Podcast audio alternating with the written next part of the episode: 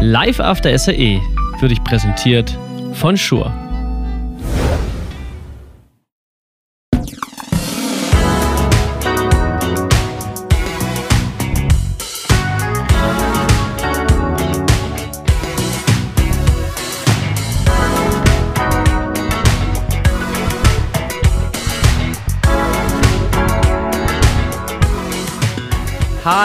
Hallo liebe Leute zum Live After SAE Podcast.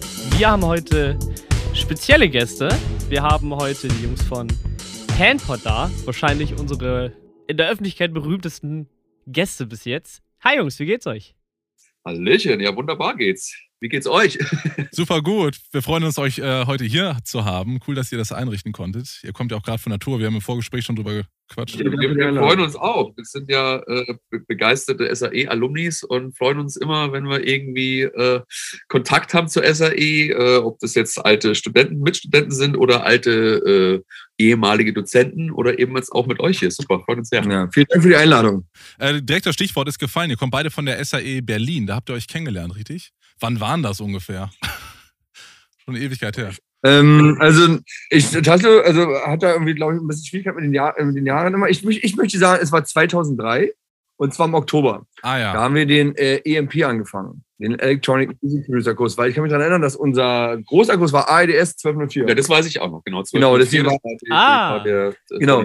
Genau, und wir haben uns beim EMP kennengelernt, den Electronic Music Producer Kurs, und wir Ja. saßen beide eigentlich auch direkt nebeneinander Mega. Und äh, haben festgestellt, dass wir doch den gleichen Musikgeschmack haben, weil der Rest bei uns in der Klasse war doch eher anders gepolt und hatte da irgendwie, äh, Ja, ja. standen so, war so viel Rock bei, äh, Psytrance, äh, an, halt andere Dinge irgendwie. Und wir haben so sofort so gecheckt, okay, alles klar, wir kommen aus derselben Szene, das ist so unser Ding hier und äh, deswegen äh, sind wir gleich cool miteinander. So war es eigentlich. Sehr, sehr cool. Und daraus ist ja einiges erwachsen, eine äh, schicksalhafte Begegnung.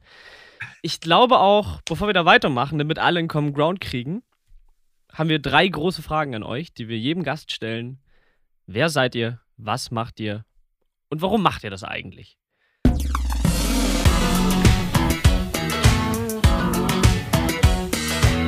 Gut, gute Fragen. äh, also wir sind Thomas Benedix, Tassilo Ippenberger. Ähm, wir haben uns an der SAE kennengelernt. Äh, wir machen zusammen das Projekt Panpod. Ähm, wir machen äh, Techno, elektronische Musik. Ähm, machen das, wie gesagt, seit äh, 2004, würde ich mal so sagen. Das Ja. war die Gründung. Ja. Ähm, was war die nächste Frage nochmal? Äh, äh, wer sind wir? Was machen wir und warum machen wir das? Und warum machen wir das? Weil es uns Spaß macht und weil wir uns, glaube ich, beide, nachdem wir vor der Musik als tatsächlich ernsthafte Karriere haben, haben wir andere Sachen gemacht. Thomas war Koch, Mhm. ich ähm, habe versucht zu studieren, BWL und Kommunikationswissenschaften, was sich als nicht wirklich äh, interessant genug rausgestellt hat. Und wir beide natürlich schon vorher Musik gemacht haben und haben uns dann aber eben, weil wir mit dem, was wir vorher gemacht haben, nicht zufrieden waren, dazu entschieden, dass wir Musik als äh, unseren Lebensinhalt, also sowohl als äh, Mhm. Passion als auch ähm, Mhm. Als eine Karriere, als eine ernsthafte Berufskarriere sehen wollten und äh, haben das dann so voll durchgezogen und sind sehr happy, dass wir da Gott sei Dank äh, mit genügend Ausdauer und Disziplin das auch äh, geschafft haben. Ja. ja, wir sind ziemlich weit gelaufen bis zum ersten Release. Da war dann schon der Weg, dass man aufhört, nicht mehr denkbar. Ja, wir haben dann gesagt, okay, alles klar, ey, wir haben jetzt so viel durch, wir haben so, so hart gelitten und da, also nee, gelitten, ja doch schon, doch, wir hatten schon harte Zeiten, weil es war nicht einfach, äh, sich für Musik zu entscheiden und davon zu leben. Weil zum Anfang ist es- ist es sehr, sehr schwierig. Aber der, darum machen wir es ja, weil es uns Spaß gemacht hat und wir an dieses ganze Ding geglaubt haben irgendwie. Und wir auch immer Step by Step irgendwelche Erfolge gesehen haben. Das ist wirklich sehr schön zu hören. Ähm, ich habe tatsächlich einen Podcast gehört mit jeweils einem von euch, der hieß All About, der ist schon ein paar Jahre her. Ähm, da wart ihr zu Gast und es war ganz interessant. Ich glaube, Thomas, du warst bei UPS, eine andere war Tonassistent oder was andersrum?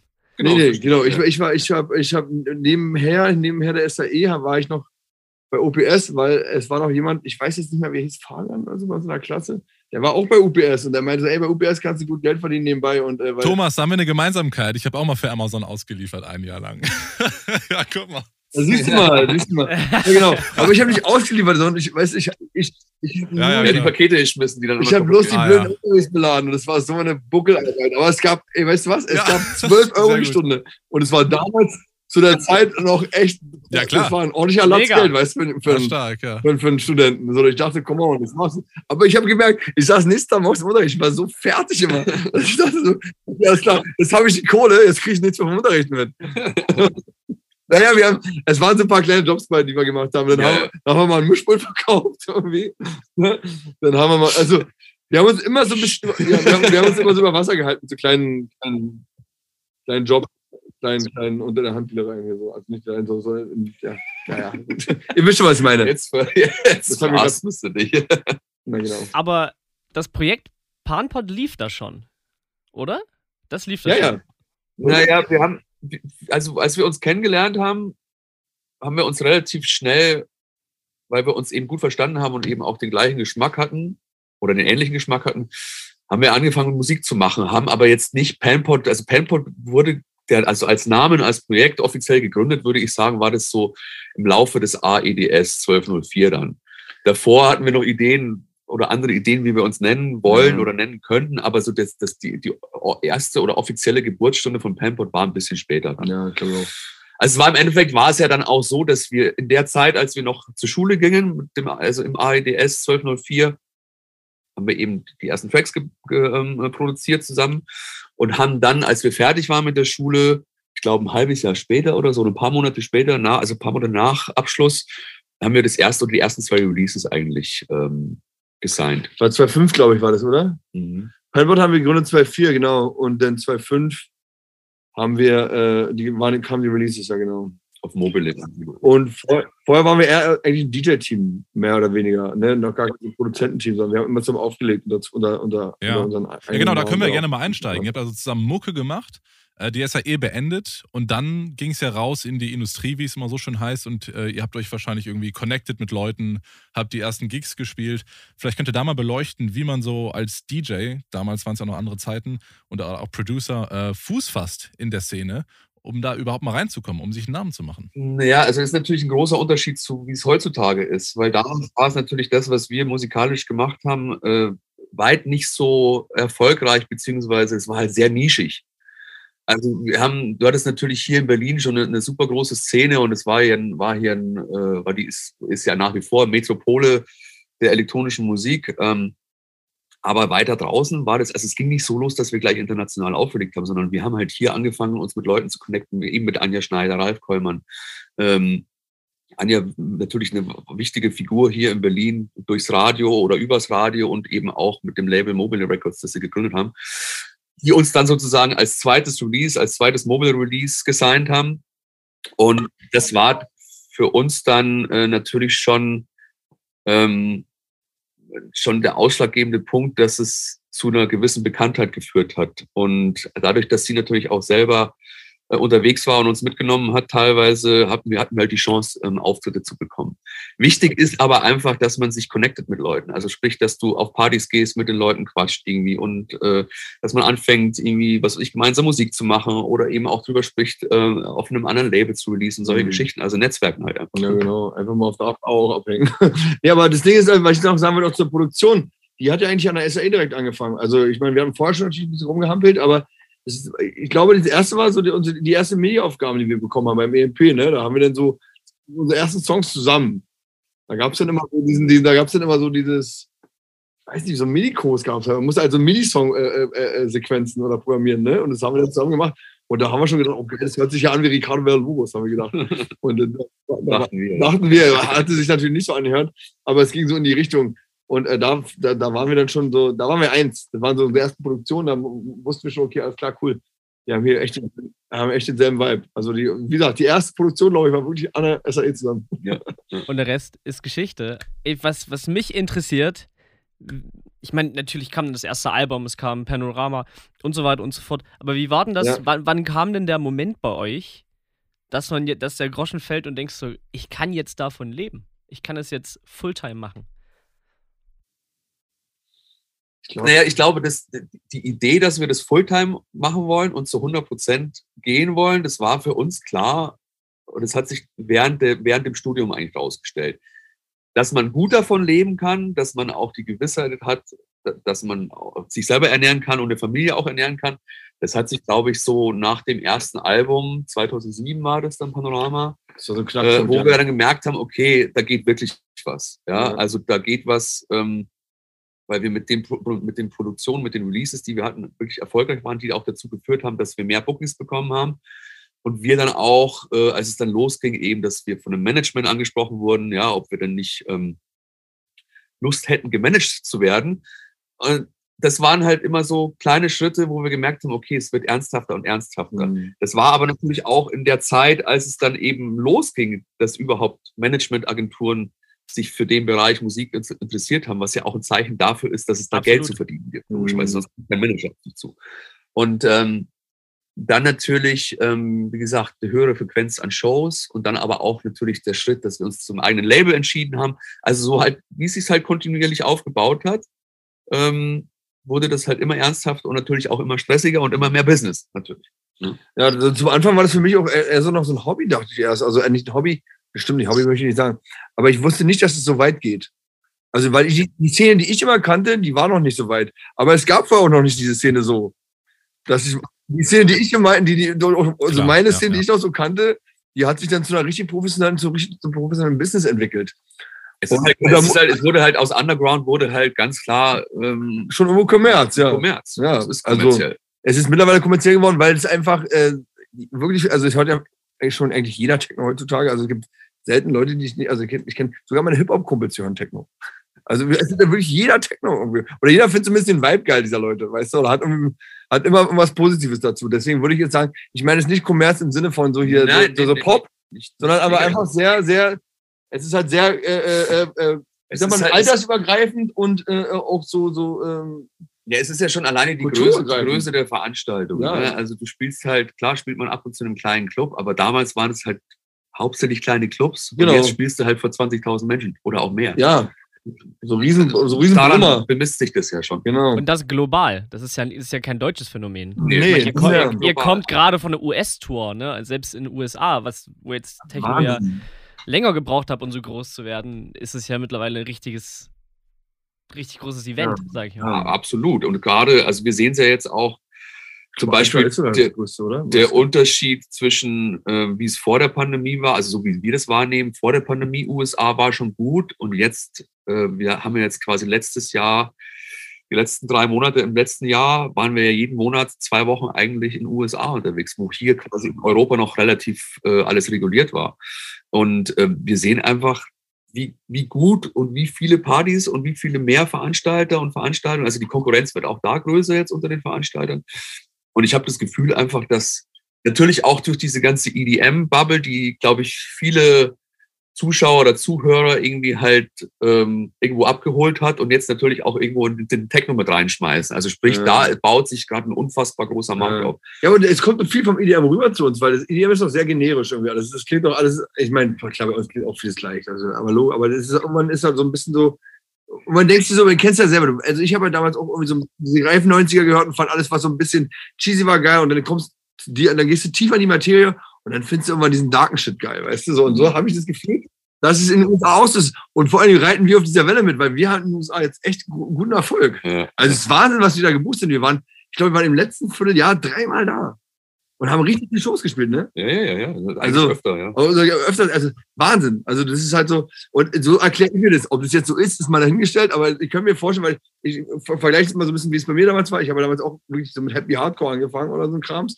Und dann auf einmal kommst du, ja, und dann, und dann irgendwann äh, beschäftigt man sich mit der Musik und man kriegt dann ein Gefühl dafür. Und dann werden dann die anderen Sachen interessant, die man vorher so, wo man dachte, oh, das, das ist ja total langweilig oder man wird dann detailverliebter, weißt du? Ja, ist echt heftig, wie viel da los ist. Und äh, ich war heute Morgen noch auf eurer Homepage, habe da so ein bisschen rumgestöbert. Und da sind auch schon die neuen Tour-Dates drin. Und ich glaube, ab mhm. morgen oder übermorgen seid ihr auch schon wieder Richtung Spanien unterwegs und so. Ne? Es geht also direkt weiter. Oder Rumänien? Äh, nee, Freitag ist Cluj. Ja, oder Rumänien. Rumänien. Rumänien, ja, okay. Genau, dann, dann sind wir am, äh, am Samstag sind wir in, in, Schweiz, in der Schweiz. Morgen, morgen ja. Man, ähm, ja. All around. Festival. Und Sonntag ist Awakenings. Ah ja. Ah, klar. Easter klar. Edition. Da spielen wir sogar Closing, ne? Ja. ja. Awakenings ein wichtiges Date für euch, oder? Ja, total. Ja. Es gibt so ein paar Dates, die sind richtig wie das Time Warp, Awakenings. Ich glaube, Ultra äh, sind, sind, diese großen Death Love. Also, ja, noch ein Sonar. Sono, also da kann man, da kann also eins. Wenn du jetzt mit einem anfängst, genau, mit einem Event anfängst, musst nee, du aber, alle auf. Aber es gibt ja diese, diese großen Events, wo man immer so, ne, ähm, ja. Ihr seid ja nicht nur DJ und Producer, ihr habt auch, ihr sitzt gerade drin, ihr habt auch Studios mitgegründet, die Riverside Studios. Das hat der Chancellor gemacht. Genau, die habe ich ähm, vor zwölf Jahren, glaube ich, war es. Ich bin mit, mit, mit Jahreszahlen und generell Zeitraum ist alles schwierig bei mir. Äh, auf jeden Fall habe ich zusammen mit Martin Eira und Jade ähm, Suede gegründet, aus der Not heraus, weil ich damals aus dem Studio raus musste, in dem ich vorher war und ähm, habe dann mit Martin beschlossen, dass wir gemeinsam was machen wollen und ähm, beziehungsweise wollte ich, dass er, wenn er ein Studio baut, mir einfach eins mitbaut und ich ihm das Geld bezahle. Äh, daraus wurde dann äh, eine Partnerschaft, die äh, wo ich dann also quasi innerhalb kürzester Zeit im Blaumann selber hier stand und äh, quasi dann Räume gebaut habe und äh, habe jetzt aber für mich entschieden, beziehungsweise habe für mich vor zwei Jahren entschieden, dass ich das nicht mehr möchte, also dass ich da kein Teilhaber mehr sein möchte und habe meine Anteile verkauft und bin jetzt nur noch Mieter und genieße das, weil ich dann äh, eben nichts kein Hausmeister mehr äh, sein muss. Kein Hausmeister, so ist es eigentlich genau das Beste. Ich muss kein Hausmeister mehr sein. Ich darf einfach nur Mieter sein und es kann mir egal sein, ob die Kaffeemaschine funktioniert oder nicht. Ja, ja. An der Stelle nochmal ganz kurz Gruß an euren Kollegen, glaube ich, auch den Julian Maibohm, der euch eigentlich sogar ja. in unsere Show reinholen wollte. Hat es aber nicht geschafft, aber ihr seid trotzdem da. Sehr gut. Ja, ja, Julian ist auch einer der Mieter hier und äh, also, war auch schon bei uns im Podcast. Ja, ja genau. Und äh, genau, du hast da jetzt, ähm, Tassilo, dein eigenes Studio, beziehungsweise ist das jetzt mittlerweile von euch beiden das Studio, weil Thomas, du hast ja auch ein Home-Studio, ne? Ja, ja, also ich hatte hier auch mal ein Studio, war hier auch mal Mieter. Ja. Ähm, und dann hatten wir, äh, also ich habe eine neue Wohnung gekauft in Berlin und da hatte ich Platz für ein Studio zu Hause. Ah, sehr gut. Ja. Das ist aber immer noch nicht voll aus, ist immer noch nicht ganz äh, so aus, deswegen benutze ich ja hier oft Tassilo Studio. Ähm, aber ich hatte gedacht, so, ey, ganz ehrlich, ich, ähm, ich bin auch nicht der Typ, der jeden Tag ins Studio gerne fährt. Also ich, ich stehe gerne zu Hause auf ja, und laufe so mit, mit so Boxershorts und, und Kaffee gerne so in meine Gemächer. Wenn, wenn ich Verstehe. mich erstmal fertig gemacht habe und hinfahre, dann wäre ich auf der Hälfte der Strecke schon wieder faul. und ich muss, ich, jeder musste seinen Workflow für sich selber bestimmen ja, ja, können. Klar. Weißt du? Und, ähm, und ich bin hier oft angekommen, habe angemacht, habe eine Bassdrum angemacht und bin wieder nach Hause gefahren. Das ja. freut mich auch nicht. Und äh, bin jetzt zu Hause ein bisschen produktiver, muss jetzt zu Hause aber noch ein bisschen mich jetzt Zeugling und ähm, mehr in meinem Studio machen. Aber ich sage euch ganz ehrlich, das war euch ein bisschen pandemiebedingt, äh, irgendwie, weil ich wollte jetzt nicht viel Geld äh, wasten für, okay, ist auch nicht wasten für das Studio, aber ich wollte ein bisschen vorsichtiger sein und alles vorsichtiger angehen bevor ich mich wirklich wieder nochmal äh, neu äh, äh, aufstelle und mir ein neues Studio-Equipment kaufe, weil es ja auch alles sehr teuer und ich wusste nicht, wie lange die Pandemie geht. Und ich wusste auch nicht, wie lange ich noch DJ Absolut. bleibe. Wer, wer, wusste, ich, man wusste ja nie, okay, hört es jetzt irgendwann auf? Äh, Mache ich irgendwann was anderes? Genau. So.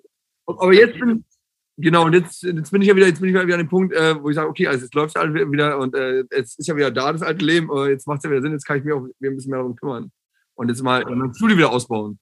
Okay, so. klar. Ja, das ist äh, sogar eine wichtige Frage. Ähm, wie seht ihr euch denn mehr als DJ oder Produzent? Das ist ja immer so äh, ein ganz enges Ding. Also ich kann ganz klar sagen, ich bin DJ. Ich bin beides. ich bin tatsächlich, also bei mir ist es, ich, ich würde das eine ohne das andere nicht machen wollen.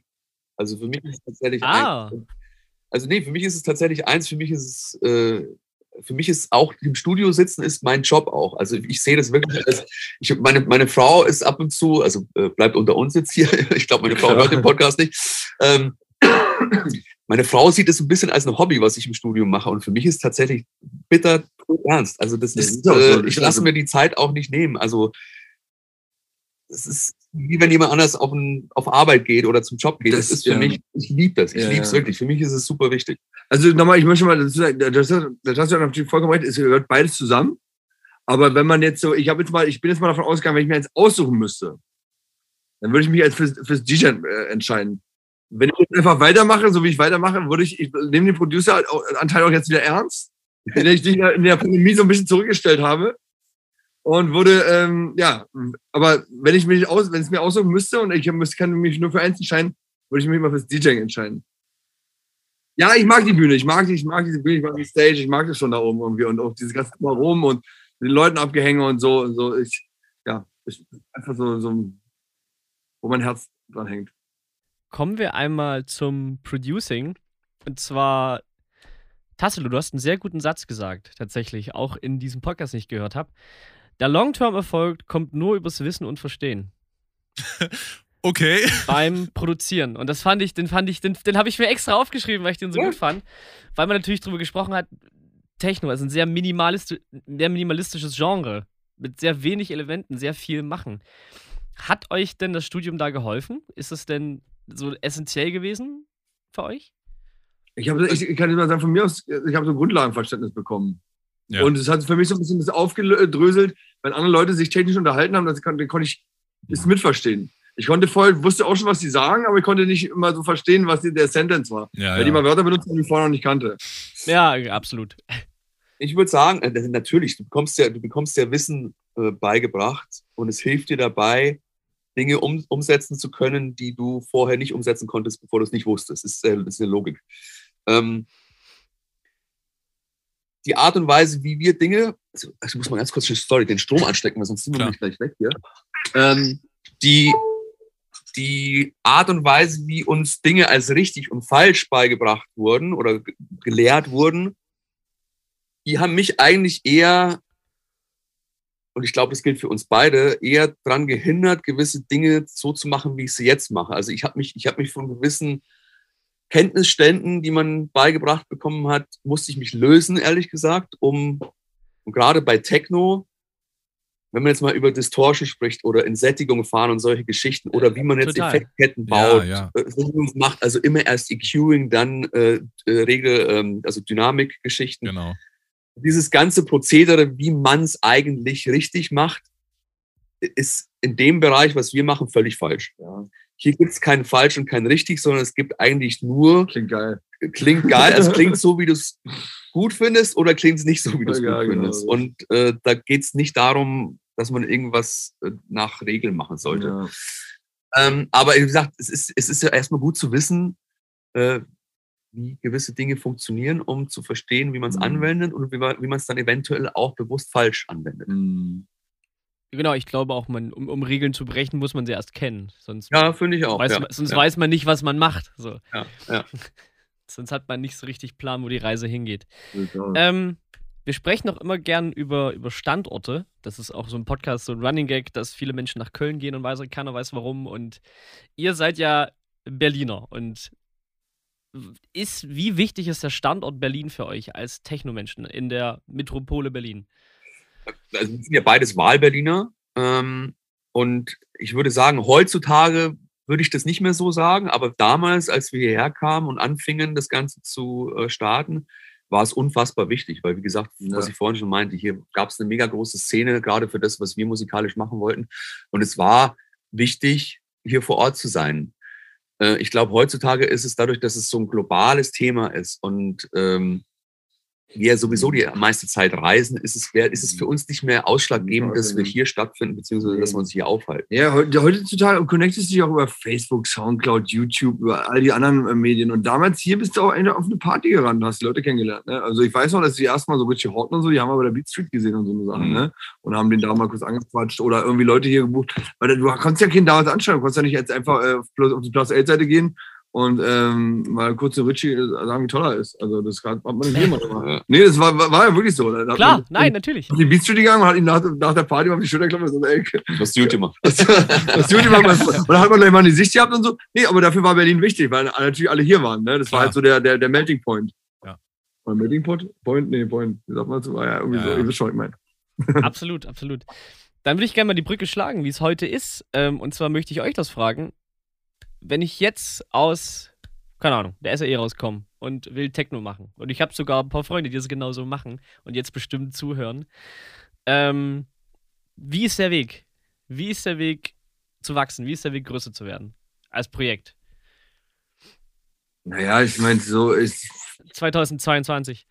Was? Also, ich meine, ich glaube, es ist heute erstmal härter, als es damals war. So empfinde ich das, weil natürlich einfach ja, sowohl als auch. Die Kon ja, naja, die Konkurrenz ist einfach unfassbar groß gerade. Und da irgendwie ja, ja, irgendwo durchzustechen. Also ich glaube, das Wichtigste ist erstmal, dass man für sich selber einen eigenen Sound entwickelt. Und dann ist natürlich die Frage beziehungsweise die Aufgabe, ähm, dass man diesen Sound richtig platziert. Also dass man erstmal auch die richtigen Leute kontaktiert, weil wir leider das Phänomen haben, dass unsere E-Mail-Adressen in tausenden Verteilern drin sind und wir zugespammt werden mit äh, Deep House, Tech House, äh, Ibiza Tech House, mit Dingen, also als, als Label-Owner, sagen wir es mal so. Ja, na klar. Die, die, überhaupt gar nicht in Frage kommen. Was passiert daraufhin? Man sozusagen, man versucht sich rauszunehmen aus diesen ganzen Spam, ähm, aus diesen ganzen Spam-Verteilern und hört dadurch auch weniger. Also ich glaube, das Wichtigste ist, dass man wirklich als Newcomer versucht, gezielt mit den Leuten, wo man sich ähm, richtig sieht oder richtig platziert sieht, labelmäßig, ähm, künstlermäßig, ähm, dass man die versucht zu kontaktieren, dass man die versucht irgendwie greif, zu greifen. Und das kann jetzt sein, dass man einfach über Instagram zum Beispiel äh, jemanden anschreibt oder bewusst an die, an die, an die Promo, an die äh, Demo-Adressen schreibt, aber halt auf eine Art und Weise, dass man Gehör findet irgendwie. Ja. Und das ist halt, das ist nicht leicht und da muss man, glaube ich, auch diszipliniert ja. ähm, dranbleiben, bis es dann einfach soweit ist. Ist aber keine Garantie, dass es dann funktioniert. Nee, ich glaube, der Key ist auch, dass man nicht das Gefühl hat, dass man arbeitet, sondern dass man einfach macht, weil man Bock drauf hat, dass man Spaß dran hat, dass man nicht das Gefühl hat, so, ey, ich habe jetzt hier, ich mache das, weil ich mir dann denke, dass später fühlt sich das für mich anders an, weil jetzt ist es erstmal Arbeit sondern man muss eine Vision haben und man muss dahinter stehen. Weißt du? Und das Wichtigste ist, dass man auch nichts nebenbei anderes macht, sondern weil Musik verzeiht dir das nicht. Du musst voll, voll, rein, also wirklich vollen Einsatz und nicht nebenbei noch Koch sein oder Friseur oder äh, vielleicht. Ja, solange du halt aber dein Geld verdienst. Ja, genau, aber das, das Problem ist, das, weißt du, guck mal, alle Leute, die irgendwo spielen, die sind ja immer alle, die machen das ja meist, also ich mein, hauptberuflich. Du sagst, heute ist schwerer. Auf der anderen Seite möchte ich sagen, du kannst halt auch als kleiner DJ besser überleben als damals. Das ist richtig. Okay. Weißt du, also die Kleinen können aber besser, länger, sind länglebiger als damals. Damals hast du wirklich, brauchst du diesen Schritt nach oben, diesen einen großen Step, dass du da irgendwie davon leben kannst und mithalten kannst. Aber trotzdem, das ist, das ist, äh, ja, da hast du recht. Aber du musst ja trotzdem erstmal ja, genau. dich irgendwo platzieren. Und ja, definitiv. ich glaube, also wir, haben, wir haben ein paar Beispiele gerade erlebt, auch in den letzten Jahren jetzt, äh, eben gerade, weil wir ein eigenes Label auch haben. Leute, ja, die uns kontaktieren wollten, und zwar auf Teufel komm raus. Die haben es geschafft. Und zwar kamen die entweder zu Partys mhm. und die kamen dann nicht nur zu einer Party, die kamen dann ja, zu genau. zehn Partys. Und nach der fünften Party kannte man sich und war im Gespräch. Du musst dich gleich und es machen. Gibt, ja, genau. Es gibt jetzt Menschen, und Künstlerinnen und Künstler auf unserem Label, die es genau so gemacht haben. So wie wir mit dem Podcast eigentlich. Wir haben euch auch genervt. ja, ja. ja, nee, aber ja, genau. Muss man einen, Atem, einen, Atemzug länger haben als alle anderen. Ja, genau. Also, also immer durchhalten. sein. Da gibt es Leute, die, die, die, reisen uns auf der Welt hinterher und äh, da ist eine Freundschaft entstanden, da ist eine Partnerschaft entstanden, im Sinne von, dass die auf, auf dem Label auch releasen. Ja. Weil die natürlich erstmal ganz bewusst das gut fanden oder gut finden, was wir machen und mhm. das, was sie selber machen, auch passend zu dem sehen, was wir machen. Ja. Und das ist dann halt, ist dann halt ein Match. Und das funktioniert es. Ja. Und man merkt auch, ich finde, man merkt, also ich merke es mal bei Leuten, die, die, genau, die genau wissen, was sie wollen, die sich auch selber nicht, äh, die auch nicht rumfragen, was sie tun sollen, weil es gibt so Leute, die, die, da siehst du einfach, die haben diesen Weg im Kopf vorbestimmt, wo die hinwollen. Weißt du, was sie wollen? Die haben diese, diese, diese, diese, ja, diese Vision halt. Weißt du, Amelie, Amelie ist zu uns gekommen, die wusste genau, was geht. Ja. Die wusste genau, wo sie hin will. Und die hat auch gar nicht gefragt, was sie machen soll, sondern sie hat einfach straight drauf los. Sie hat ihre Vision, sie hat einfach drauf losgearbeitet. Und, das, und ich glaube, das, das, dieses, diesen, dieses Feuer brauchst du. Ja. Ne, dieses so, ey, ich, glaube, ich weiß, wo ich hin will, ich weiß, was ich machen will. Sie hat sich vom Vorher platziert im Computer schon gesagt, sie wusste, was sie wollte, wo ihr Sound ist, wo sie steht, wo sie hin will. Und dann hast du auch ein Ziel, auf das du voll komplett zuarbeiten kannst. Das wahrscheinlich sind ja Ressourcen in tausend verschiedene Richtungen. Ja, na klar. Und äh, kommst, kommst eigentlich nur so an. Wow, das ist, glaube ich, Glenn, ich glaube, das ist die umfangreichste Antwort, die wir auf diese Frage je bekommen haben. Sorry. Voll. Und Kurt, da haben deine Kollegen auf jeden Fall ordentlich was. Äh, ja, aber es, kauen, ist, es ist total gut. Ja, ich hoffe, das hat euch ein bisschen weitergeholfen. Es ist natürlich aus einer Position von uns heraus äh, erzählt, die jetzt sehr einfach ist, aber so, so empfinden wir das, glaube ja, ich, äh, als. Ja. als äh, Ehrliche Einblicke. Klar, cool. ich, ihr, kennt ja. ja. auch die Szene wie, wie kaum andere Leute und auch schon recht lang. Ne? Ja. ja, dann lass uns noch mal ein bisschen nach vorne gucken. Was steht denn jetzt äh, in der Zukunft bei euch an? Wir haben jetzt gerade schon über die nächsten Tourdaten gesprochen. Was geht sonst so auch in den nächsten Jahren? In den nächsten Jahren, gute Frage. Oder wie weit? Ich bin aber wieder froh, dass, dass, dass, wir wieder, dass wir wieder auf Tour gehen dürfen, dass unser dass wir kein Auftrittsverbot mehr haben, ja, dass äh, Kunst und Kultur wieder äh, was wert ist. Und ähm, wie gesagt, wir sind fleißig im Studio, wir sitzen jetzt gerade, wir haben jetzt gerade eine, eine Collaboration äh, beendet mit Paul Nasker für Scriptum. Die feiern, äh, glaube ich, zehnjähriges oder fünfjähriges dieses Jahr. Da werden wir mit Teil sein. Ähm, das ist grundsätzlich auch der Plan so ein bisschen, dass wir jetzt mal ähm, ein paar Original-Tracks äh, vielleicht auch auf anderen Labels pl platzieren, mal gucken. Äh, und natürlich, ja, einfach bei, bei Bock, äh, auch noch andere Plattformen zu bedienen. Und ähm, natürlich Second State, voller Fokus auf Second State, unser eigenes Label. Da sind wir tatsächlich auch eigentlich jeden Tag mit beschäftigt, weil wir wirklich jeden Tag Demos Klar. hören bis zum Get-No. Und ähm, es macht immer Spaß, so jungen Künstlern eine Plattform zu bieten, ne? ja, weil ja. zu sehen. Ähm und äh, gut, wir haben ja noch äh, tausend andere Projekte am Laufen, ob das einmal das Virtual Unreality-Thema ist äh, mit unserer ähm, Virtual, ja, Virtual Reality Show, äh, die wir kontinuierlich weiterbauen und weiterentwickeln. Mhm. Da werden einige Sachen noch passieren dieses Jahr. Und ähm, Let's Play with DJs haben wir noch. Genau. Das, machen wir, das ist aber eher so, so eine Spaßnummer, die machen wir ab und zu noch. Kennt ihr das Let's Play with DJs? Das ist halt so, halt so ein Switch-Kanal, wo wir immer, ähm, der, die Grundidee war, dass wir irgendwie DJs einladen und äh, mit denen einfach Videogames zocken und einfach uns ein bisschen über die Szene unterhalten. Aber daraus ist dann eigentlich eher so ein bisschen so verwaschenes äh, Gaming-Auflegeprojekt äh, geworden in der Pandemie, weil es sich dann natürlich, wir haben es vor der Pandemie gegründet, aber es war dann nicht mehr machbar, die Leute so einzuladen, pandemiebedingt und. Äh, Doch, wir haben da tatsächlich mit Julian drüber geredet. Ich weiß aber nicht mehr, ob das on-air ja, oder off-air war. aber es sagt mir was. Ja, er meinte, ihr zockt ab und zu zusammen. Das, das ist, noch, das ist noch da. Und ansonsten, wie das schon sagt, wir tun jetzt erstmal wieder eine Weile, wir sind erstmal wieder äh, froh, spielen zu können. Und äh, ich glaube, dass jetzt auch im Studio, wie Statu schon sagt, und wir uns da äh, ja, einfach wieder ein bisschen mehr Zeit nehmen und ähm, neue, neue Also Sachen für die, für die Zuhörer, die können das jetzt natürlich nicht sehen. Es ist original ein Ableton-Projekt bei euch im Hintergrund offen. Also ihr seid, ihr seid, ihr seid am Start. Ist, wir haben eine lustige. Ja, ja, wir haben jetzt gerade, äh, also der Mix passiert morgen erst, aber wir sind jetzt so mit dem Arrangement und Produktion fertig. Ja. Und äh, ist genau wie gesagt der besagte Track mit Paul Nasker. Ich bin gespannt. Ja, ja, ja. Es, es geht schon was. Ja. Es geht schon was. cool. Dann denke ich, Glenn, wir bedanken uns erstmal bei euch, dass es doch geklappt hat. Ich meine, ihr seid ja extrem busy und wir, wir freuen uns total, euch im Podcast gehabt zu haben. War total nett. Ja, danke euch. Hat uns Spaß gemacht, auf jeden Fall. Ja, vielen Dank für alles. Ne? Und viel Erfolg weiterhin. Ihr seid beide noch im SAE oder macht ihr das Projekt? Nein, nein. Also ihr macht das Projekt für die SAE, ja? Das ist halt so euer. Wir sind unabhängig von der SAE. Komplett. Ah, ja, okay. Also ihr hättet auch sagen können, die okay, SAE ist totaler Quatsch cool. und es wäre völlig fair gewesen. okay, okay. Nee, nee, nee, nee, nee. Macht wir, Sinn. wir, sind, wir sind da pro. Äh, wir sind pro und wir sind einfach dankbar dafür, dass wir das. Äh, und die SAE würden wir nicht sitzen. Sehr schön. Genau. So zusammen. Das Dann, ist Fakt. Genau. Alles klar. Alles Gute euch. Tschüss. Ja, alles Gute. Bis dann. Bis dann. Ciao. Ciao.